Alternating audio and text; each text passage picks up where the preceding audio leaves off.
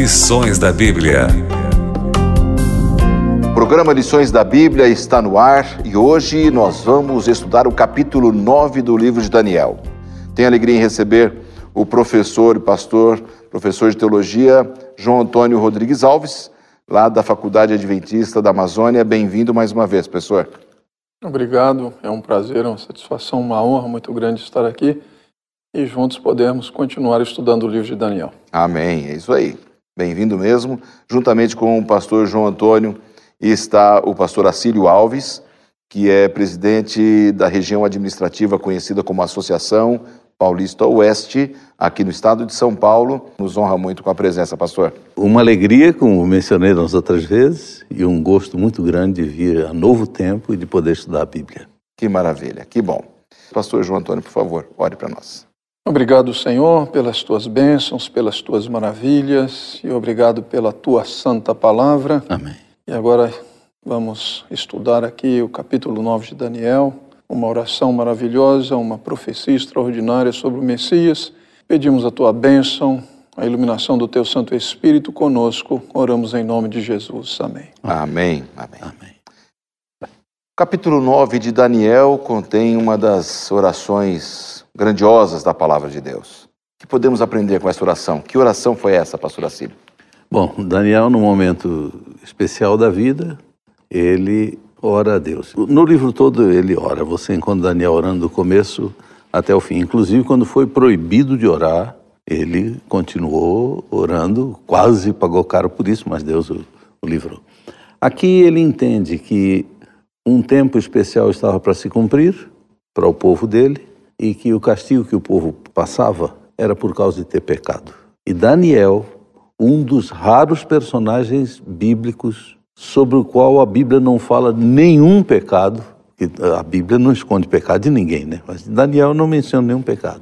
Ele pede perdão a Deus pelo seu povo e pede perdão a Deus por si mesmo, mostrando aquela convicção cristã de que o pecado não é apenas um ato, mas também uma situação na qual a gente nasceu e na qual a gente vive. Só Deus para nos livrar dele. Né? Interessante essa dependência do profeta, né, pastor João Antônio? uma coisa que a gente tem que se inspirar também, né? A gente deve observar esses grandes personagens da palavra, e bem aqui no capítulo 9, a gente percebe essa dedicação de Daniel a Deus e a essa oração, essa inquietude que ele tinha pela presença de Deus, né? É, exato. Agora eu gostaria de ressaltar um, um aspecto. Claro. A oração de Daniel, ela foi fundamentada na palavra de Deus. E isso é extremamente importante. O estudo da Bíblia para Daniel ele que era um profeta, ele que recebia revelações de Deus, ele se detinha a estudar outras revelações que Deus havia dado. Ele menciona aqui especificamente os livros, ele fala de Jeremias, mas pela sua oração ele também faz referência ao Pentateuco. Então nós temos ali um conhecimento de Daniel do texto sagrado. Às vezes as pessoas dizem assim. E na época dele era fundamental esses textos, né, de Moisés. É. Porque às vezes alguma pessoa pode dizer assim, não, não preciso estudar a Bíblia porque Deus me, me diz alguma coisa, Deus me revela alguma coisa. Daniel era profeta que recebia a revelação e estava estudando a palavra de Deus. E ele faz uma oração em cima da revelação da palavra de Deus. É, é uma oração bonita, é uma oração em que ele se lembra de interceder, é um exemplo de oração intercessora Alguns dizem intercessória, outros dizem intercessor, enfim, a oração é por aí. alguém, oração por outro, né? Sim. E, finalmente, ele pede coisas a Deus e diz ao Senhor: Eu não mereço nada, nem nosso povo. É. Estamos confiados na tua graça, na bondade ah, de Deus. Daniel mostra que a vida dele estava centrada na palavra, né? E ele estabelece um contraste né, na sua oração, estabelece um contraste entre aquilo que Deus é e naquilo que o povo fez e fazia. Então ele faz a sua oração e se fia e confia tão somente em Deus, não nele, não no povo. Embora neste capítulo o anjo Gabriel vá dizer que ele é muito amado pelo céu, Daniel não se apresenta como alguém merecedor de algo, mas ele simplesmente exalta a Deus, é o Deus da justiça, mas é o Deus das misericórdias. E interessante que a palavra aparece no plural, é o Deus das misericórdias. E esta palavra no original, ela faz uma referência ao útero. Então significa aqui a, aquele sentimento que uma mãe pode ter por um filho, aquele sentimento mais puro e mais verdadeiro. Então Daniel confia naquilo que Deus é e naquilo que, a partir disso, ele vai fazer em favor do seu povo que está no exílio. Interessante, é, né? É bonito isso. É muito lindo. O, é, essa parte aqui do nosso manual de estudos que fala do apelo à graça, né? Clamor pela graça de Deus e a misericórdia é, de Deus estendida. É, Deus, ele é justiça e é misericórdia, né? É amor, é isso mesmo. É, elas, elas se misturam, essas duas coisas estão juntas. É, muitos olham para Deus só como aquele Deus tirano, duro, justo, e outros apenas como misericórdia, mas as duas coisas fazem é. parte né, desse trono divino, né? Justiça é. e misericórdia. Não são coisas que se unem para formar Deus, são facetas do, do mesmo Deus. O Salmo dizia: nele a justiça e a paz se beijaram. Uhum. E o bonito é que Daniel, com essa humildade, confiado na palavra e na graça, pede e quando recebe a resposta diz: Olha, no início da tua prece, Deus me deu uma ordem para vir te responder. Hum. Quer dizer, a, a, a, misericórdia quase extravagante de Deus de atender um servo seu no momento de necessidade será a mesma misericórdia que Deus terá Exatamente, quando a gente é. pedir, né? O pastor Assírio estava falando sobre oração intercessora ou intercessória, aí como queiram, né? Como pastores, como líderes, muitas vezes somos chamados para orar por alguém, para interceder em favor de alguém, de pessoas, de famílias, de situações. É, qual o valor da intercessão? Na questão prática mesmo, pastor João Antônio, porque é, alguns fazem disso uma mística, outros não dão valor. É, qual o valor realmente da, inter, da intercessão à luz da palavra? O exemplo de Daniel nos mostra que é importante isso, tanto aqui no capítulo 9 quanto lá no capítulo 10, que Daniel vai jejuar. Aqui no capítulo, no capítulo 9, no verso 3, diz que ele faz isso com oração e súplica, jejum, pano de saco e cinza, demonstrando a, a, a total dependência de Deus naquilo que ele vai apresentar. Lá no capítulo 10, ele vai dizer que, vai, que ele jejua também e ora, porque o assunto envolve um grande conflito, é uma situação muito séria, e ele vai orar. E Deus responde à oração de Daniel. Então, isso torna bastante evidente que a oração move Deus a fazer alguma coisa. Não é porque eu mereço nada é porque ele, e é o que Daniel ressalta aqui, é o Deus das misericórdias. Não é também que Deus muda a opinião dele Não. porque eu estou pedindo, né? Não, absolutamente, porque, como disse, são facetas do caráter de Deus, daquilo que Deus é. Mas Deus se move a agir, ele ouve a oração, ele desce, ele se inclina, ele estende a mão e ele age em favor do seu povo. Ele age. Então, isso mostra que, oração, que esse tipo de oração nós encontramos o fundamento dela na experiência do próprio profeta Daniel e deveríamos praticá-la também em favor de outros, mas o outro é indigno, o outro não merece, o outro isso, o outro aquilo, isso não é problema nosso, nós estamos falando com Deus. Deus sabe de todas as coisas. Uhum. E esse Deus a quem nós oramos é um Deus poderoso, é um Deus que age e é um Deus que pode mudar a vida de pessoas, como tem mudado a vida de tantas pessoas no decorrer da história. E Daniel é, também ele fez uma intercessão entre Deus, é, é pelo povo diante de Deus, né? Ele Como? ficou ali entre o povo e Deus. Como Moisés havia feito uhum. tanto tempo antes, tantos séculos antes. É possível orar por alguém. O, o importante também seria acrescentar que porque Moisés orou, porque Daniel orou por alguém, é comum a ideia de que, como eles eram pessoas extraordinárias, a oração dele valeria mais do que a oração de uma pessoa comum. Não é assim. Eles são colocados orando por alguém apenas como um exemplo de que qualquer um de nós pode orar por alguém. E em cima da palavra, como João mencionou, a Bíblia diz: Guardei tua palavra no meu coração para não pecar contra ti. Quer dizer, eu sou um pecador. Mas a ajuda que eu tenho para não pecar é guardar a tua palavra e confiar em ti e pedir por mim, pelos meus filhos, pelos meus amigos, pelos desconhecidos e uhum. carentes desse mundo, seja pela fome, pela doença, pela tristeza, o que for. Um orar pelo outro é uma coisa que a Bíblia ampara e recomenda. Eu gostaria de destacar uma coisa, que no verso 5 Daniel faz uma oração uhum. e ele confessa os pecados, agora Daniel ele confessa o pecado de maneira específica. Ele não diz simplesmente ah, perdoa os nossos pecados. Não, ele começa com uma palavra, digamos, mais geral para pecado, mas ele diz assim, temos pecado, cometido iniquidades, e aí ele vai aprofundando, procedemos perversamente, fomos rebeldes, e aí explica como é que é essa rebeldia, apartando-nos dos teus mandamentos, dos teus juízos, não demos ouvidos e coisa e tal. Então, quando nós oramos e fizermos uma confissão, devemos fazer uma confissão de pecados específicos e não generalizar.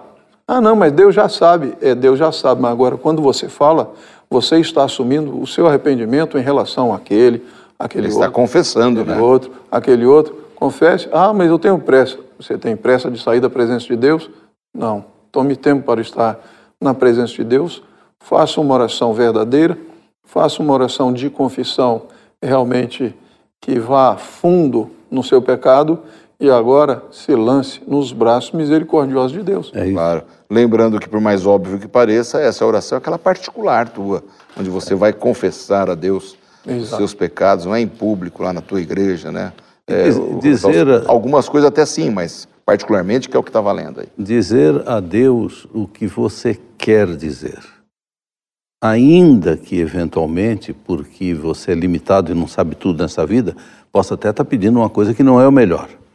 A Bíblia garante que o Espírito Santo traduz nossos pedidos para Deus. E Deus que pode ler intenções, pode ouvir a oração de uma criança. Na verdade, algumas das nossas melhores orientações sobre oração diz orar é abrir o coração a Deus como um amigo.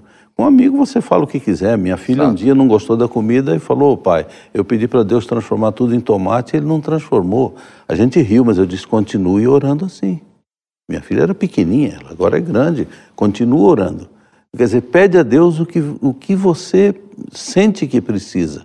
Fala com Deus, uhum. porque é o falar que vai ser a, a, a mão da fé estendida para receber os benefícios de Deus. Né? Que maravilha. Amigos, um tema importante. Talvez seja o centro aqui do tema dessa semana, e eu queria que vocês falassem um pouquinho sobre essa obra do Messias constando ali no capítulo 9, a partir do verso 21 a 27. O que, que a gente pode aprender sobre esta obra do Messias dentro do calendário profético de Deus? Permita-me, Daniel fez a sua oração, Daniel estava preocupado com seu povo, Daniel estava preocupado com Jerusalém, Daniel estava preocupado com o templo. Mas, acima de tudo, Daniel estava preocupado com a honra de Deus. Então, Deus dá uma resposta que vai muito além daquilo que Daniel esperava. Porque Daniel entendeu pela profecia de Jeremias que estava chegando o tempo de terminar o cativeiro.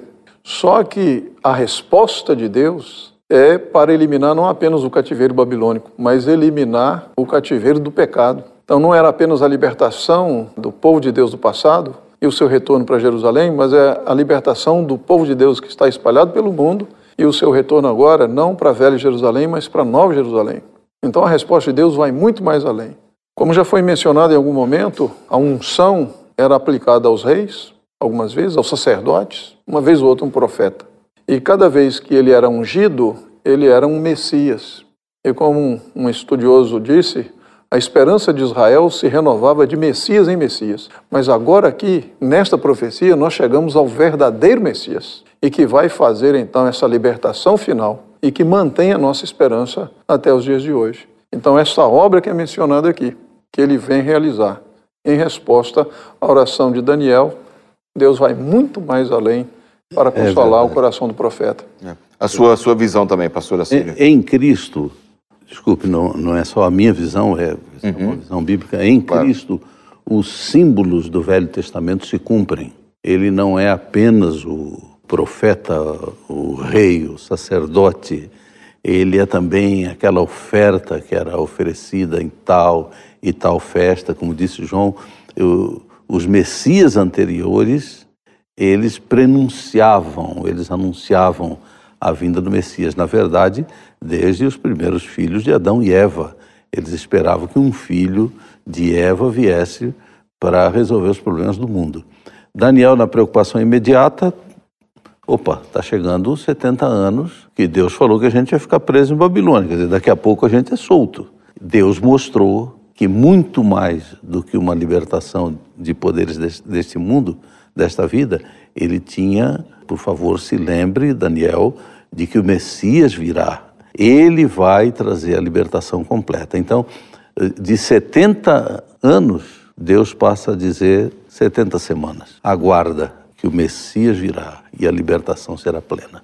É interessante essa questão dos 70 anos, agora Deus fala 70 semanas. Aliás, esse é um tema muito importante aqui no estudo da obra do Messias, dentro dessa visão daquela grande profecia dos 2.300 anos que Sim. falamos a semana passada, né, pastor João Antônio? Exatamente. Então, nesta, nesta profecia aqui, nós somos levados até a vinda do Messias, e aqui nós temos então a obra que ele iria fazer, que responde e acrescenta aquilo que foi a oração de Daniel. Aqui nós temos no verso 24, diz assim: Fazer cessar a transgressão, dar fim aos pecados, expiar a iniquidade, trazer a justiça eterna, selar a visão e a profecia e ungir o santo dos santos.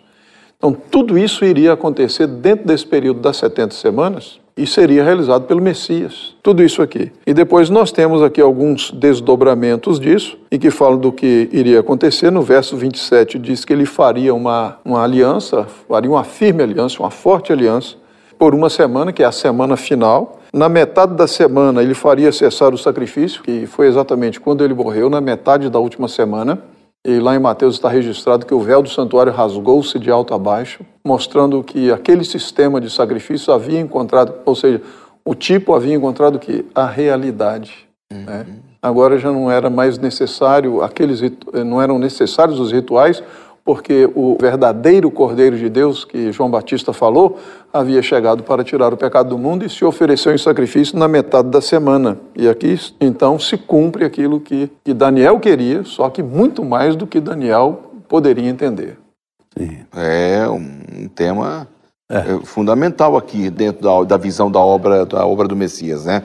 Essa questão das 70 semanas aí. Essa expressão, o santo dos santos, uhum vou me atrever diante de um professor de hebraico. em hebraico, superlativo é feito repetindo a palavra. Então, Santo dos Santos quer dizer o Santíssimo. O Rei dos Reis, o Senhor dos Senhores, são expressões bíblicas que remetem ao costume hebraico de repetir uma qualidade e ser aquilo o superlativo. Isso fazia menção ao lugar santíssimo do santuário e também à vida de Cristo, o, o, o Santíssimo. Quando Daniel preocupado, mas quando? Então não é agora, é depois. E Deus primeiro disse 2.300 tardes e manhãs, e depois disse 70 semanas. Nas 2.300 tardes e manhãs, Deus não disse qual era o início. Nas 70 semanas, Deus disse: daquelas 2.300, 70 estão separadas. E é a partir da ordem para reconstrução de Jerusalém. Então, Deus disse a data do início das 70 semanas, que coincide com, com o início dos 2.300 anos, anos, porque ele disse: daquele período, para o teu povo, 70 semanas estão separadas. Então, os historiadores encontraram a data, 457 a.C., e a partir daquilo, se você contar 70 semanas, considerando cada semana um dia, cada dia um ano na, no princípio dia ano, e lembrando que no calendário você não tem o ano zero. Na, na lista de números você uhum. tem o ano zero. Sim. No calendário você tem o 1 antes de Cristo e o 1 da, da era uhum. cristã. E então, a partir do ano em que a ordem para a reconstrução de Jerusalém eh, foi dada, e isso tem registros históricos, 457 a.C., você conta os 490 anos e chega realmente àquela última semana da vida de Cristo, mencionada de Cristo pelo, pelo João. Quer dizer, a profecia dada cumpriu-se. Daniel já estava morto e não viu. Mas aqueles que guardaram a palavra de Deus no coração, aqueles que estudavam como Daniel, podiam perceber. Por isso, o Novo Testamento disse: vindo a plenitude dos tempos, Deus enviou seu filho, nascido de mulher, nascido sob a lei. Quer dizer, no tempo certo, o Senhor chegou. Se naquelas 70 semanas separadas tudo se cumpriu cabal e plenamente, as 2.300 também se cumprirão cabal e plenamente. Interessante, hein? Então, olha só, são aquela profecia grande dos 2.300 anos, coincide o seu início com as 70 semanas. 70 semanas são 490 anos, né? Fazendo o princípio dia-ano. Vai dar bem ali no momento em que o Senhor Jesus morre e cessa todo no, o sacrifício No meio humano. da última semana. Né? Hã? No meio da No última. meio da última, da última semana ali. É, a profecia ela é exata, não é, pastor João Antônio? Porque a gente começa a se impressionar com essa exatidão profética, o tempo, os anos, a correção disso tudo. É, Deus cuida dos detalhes. Deus não quer deixar os seus filhos é, no escuro com relação a coisas tão especiais e tão importantes na história da salvação. Por isso ele deu essas revelações aqui. Então, nós temos aqui o sacrifício de Jesus para o perdão dos pecados.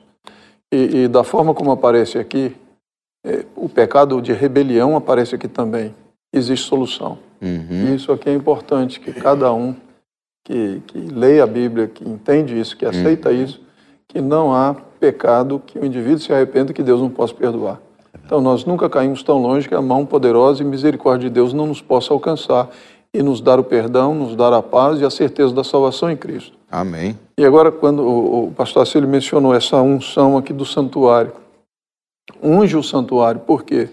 Porque Cristo, na sua ascensão, então, ele inicia o seu ministério sacerdotal. Até então, o santuário não desempenhava esta função, porque Cristo ainda não havia morrido. Então, tudo acontecia aqui no ritual típico. Agora, a partir do momento que Cristo se oferece como sacrifício, então ele aparece no céu, no santuário celestial, para, com base no seu sangue, como alguém disse, a moeda corrente do céu é o sangue de Cristo. E é com base no sangue de Cristo que a salvação se opera. Não é com base na bondade de Daniel, de que ele era um homem muito amado, não é com base nas boas obras que nós realizamos. Tudo tem a base no sacrifício de Cristo na cruz do Calvário. É o sangue de Cristo. Qualquer coisa que nós quisermos acrescentar ao sacrifício de Cristo é uma ofensa a Deus. É, e, e é aquilo que o pastor João comentou agora há pouco. É, nessa profecia aqui do capítulo 9, cessou a transgressão na morte de Cristo, deu fim aos pecados ali, né? O- é, é, expiou a iniquidade, trouxe justiça eterna, selou a visão da profecia, ungiu o Santo dos Santos. Começa o ministério sacerdotal do Senhor Jesus. E tudo se É cumpre verdade. perfeitamente. Então, Deus tem uma conta exata das coisas. Então, nós podemos estar seguros de que no momento certo também, como ele prometeu que Jesus virá, Jesus virá. Uhum. Nós não sabemos o tempo, mas isso não é importante. O importante é nós sabermos que nossos pecados em Cristo são perdoados e nós podemos, pela graça de Cristo, ser vitoriosos. E quando ele voltar, nós estaremos prontos para recebê-lo. Esses 490 anos, para ficar bem claro para os amigos, eh, eles vão se cumprir naquela última eh, eh, semana do ministério, ali, que o último período ali, né, da, da, da vida de Cristo. Jesus morre no meio da Exato. semana. Porque algumas pessoas querem projetar esta última semana para um futuro indefinido em relação aos nossos dias. Ah, Na entendi. realidade, quando se fala aqui das 70 semanas, é uma unidade. Não há razão para separar a última Separar, semana, imagina. porque senão nós, nós também estaríamos escusados de separar as, as sete primeiras semanas das 62, porque fala sete semanas e 62. Então, existe um intervalo entre uma e outra? Não, não existe intervalo, é contado direto. Por que haveria um intervalo entre a 69 e a 70? Não há justificativo para separar. Então, é um período contínuo e que terminou a morte de Cristo no ano 31 e o término dessa semana, da, das 70 semanas, no ano 34. É que se você for interpretar a Bíblia assim, quebrando esses blocos que não podem ser divididos, como as 70 semanas, se você pode quebrar o final, pode quebrar o começo também. Exato. Bagunça a profecia toda, É, né? Existe a, a tentação ou a tendência humana de fazer a Bíblia falar o que eu quero. Isso é. Quando a exegese é você ler a Bíblia e tirar o sentido que está lá. Por exemplo, a gente fala Jesus, por três anos e meio, exerceu seu ministério. Se você ler os quatro evangelhos e conferir todas as festas que Jesus participou, e eram festas do calendário judaico, você vai ver que precisava de três anos e meio para ele participar de todas aquelas festas que os evangelhos uh, narram. Então, a conta não é apenas uma ação, vamos encontrar um jeito de fazer essa profecia se cumprir. Ela se cumpriu mesmo. E três anos e meio depois, o primeiro grande mártir, que é, é morto por causa da sua fé, e Estevão, E no momento da morte ele tem uma visão e ele vê lá no céu o Senhor Jesus iniciando uma obra nova hum. no, no, lugar santíssimo. A morte de Estevão então encerra esse período, encerra né? Encerra esse período. E o lugar santíssimo do santuário era o lugar onde o, o sumo sacerdote entrava uma vez por ano e fazia sua obra para sempre. Mas quando o santuário foi construído, no dia da inauguração do santuário, que não era o dia do, do Yom Kippur, o sumo sacerdote também entrou no lugar santíssimo, prenunciando que Jesus entrou no lugar santíssimo do céu também para inaugurar uma nova fase. Então, essa entrada no Santíssimo não significa que Cristo entrou no Santíssimo e ali permaneceu. Uhum. Entrou para ungir, como foi ungido o, o, o santuário do deserto, e agora então Jesus inicia a primeira fase do seu ministério no lugar santo. E, e esta e que correspondia ao, ao, ministério diário do sacerdote no, no santuário típico. Uhum. Né? Então é o, é o, ministério diário. Agora nós vamos chegar, e que é a referência lá em Daniel 8, 13 e 14, ao Yom Kippur, que é o, o correspondente ao ministério anual. Uhum. É o dia da dia purificação da do santuário, o dia da expiação, o dia das purificações, é o que vai acontecer. Então, Cristo iniciou um trabalho de, no, a partir da sua ascensão de intercessão que corresponde ao, ao ritual típico é, diário. Agora, Jesus. Pastor, deixa eu só pegar esse gancho, mas você vai continuar a partir daí, apenas para relembrar algo que você já tinha dito algumas semanas aqui, ou foi você ou foi o pastor Acílio. Uh, essa questão é muito didática, era importante. Ao longo do ano eles confessavam os pecados, que simbolicamente ficavam presos no Santíssimo, né? Eles eram levados armazenados no santuário. No, no, santuário. E o dia do perdão era a limpeza desses a pecados limpeza que eram retirados do meio do povo, né? Isso é, é o dia da expiação. Apenas para ficar bem pontuado ali. É, exatamente. Então, isso isso é, é importante compreender, porque há uma disposição dos pecados, há uma solução para o problema do pecado.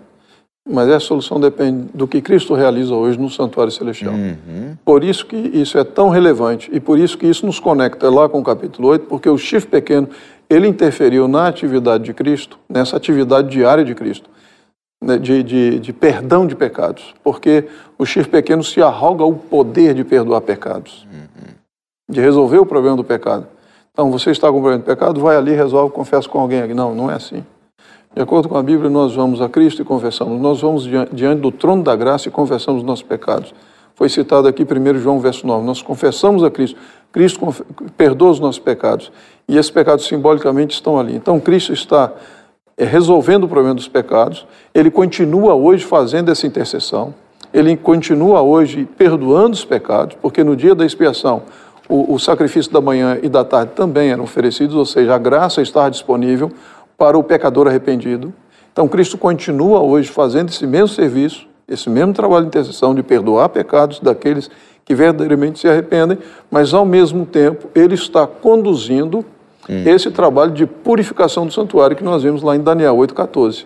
É a disposição final dos pecados que se acumularam no santuário celestial. Pastor, é interessante isso que o pastor fala, porque essa visão do, do calendário profético é muito importante para a gente entender o que é que se passa na terra, o que é que se passa no céu e em que ponto nós estamos da história da humanidade, não é? A grande lição é que o problema do pecado será resolvido. Um dia o Senhor virá e o mal será exterminado. A Bíblia garante a angústia não se levantará pela segunda vez. As profecias são dadas para aumentar a nossa fé. E no final do Evangelho de João, ele diz: essas coisas estão escritas para que vocês creiam e, crendo, tenham a vida eterna. Volto a dizer: a profecia não é dada para a gente adivinhar o futuro, mas para aumentar a fé e, através da fé, podermos ser salvos pela imerecida e bondosa graça de Deus. Que coisa extraordinária, né? Amém. Que essa seja a sua esperança, viu? Fique firme. Alegria da espera. Ele virá e não Ele tardará. Não tardará. Foi uma longa jornada com esses dois amigos aqui. Foram três semanas participando aqui desse programa. Obrigado, pastor João Antônio. Que Deus abençoe muito seu ministério, seu magistério. prepare muitos pastores para a causa de Deus. Que Deus abençoe. Obrigado. Obrigado, Obrigado também, pastor Acílio, pela sua participação e presença nessas três semanas. Que Deus abençoe também muito o seu ministério. Amém. E abençoe a todos nós. Na semana que vem, um novo tema ainda dentro do livro de Daniel. Nós estaremos juntos. Até lá. Você ouviu Lições da Bíblia